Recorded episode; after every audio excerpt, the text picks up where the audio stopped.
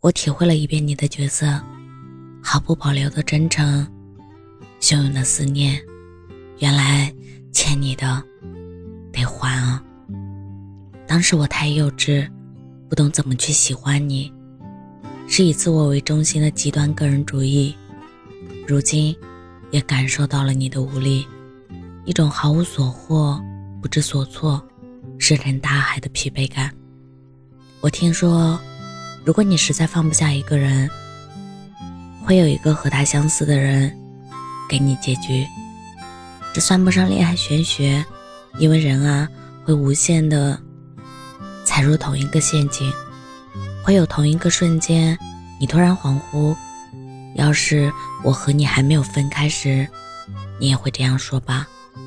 于是我遇见了一个不喜欢我，但很像你的人，我很快就不喜欢他了。他看我的眼睛是敷衍的，他履行约定，爱钻文字陷阱的。他喜欢在交流中确定谁是赢家，他像你，却不是你。我开始思念你了，这次思念不带讨厌，满是遗憾和心疼。时间带走了很多，我们早已和记忆里的彼此大相径庭。有些思念，仅仅对记忆里的你说就好了。我钟情大半青春的少年。希望你好，生活明媚，自由热烈。我是真真，感谢您的收听，晚安。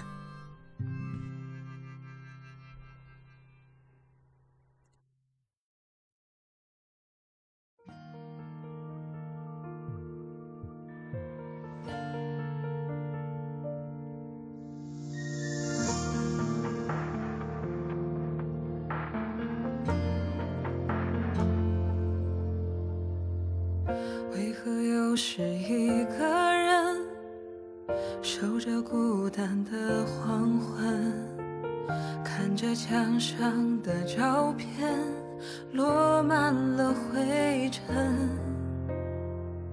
眼眶也逐渐湿润，想起曾经的我们，想起那段只谈未来和。理想的青春，以为今生的我们是前世修的缘分，都信以为真，最后连再见都失去了解释的部分。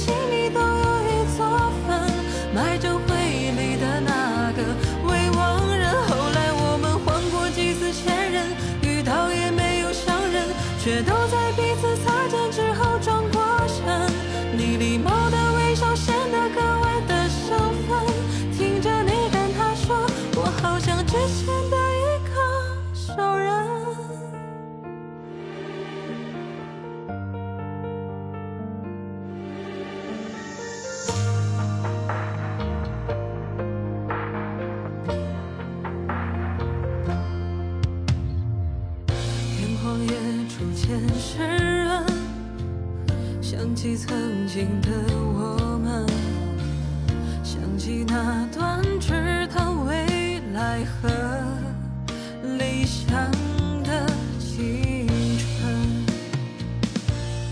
以为今生的我们是前世修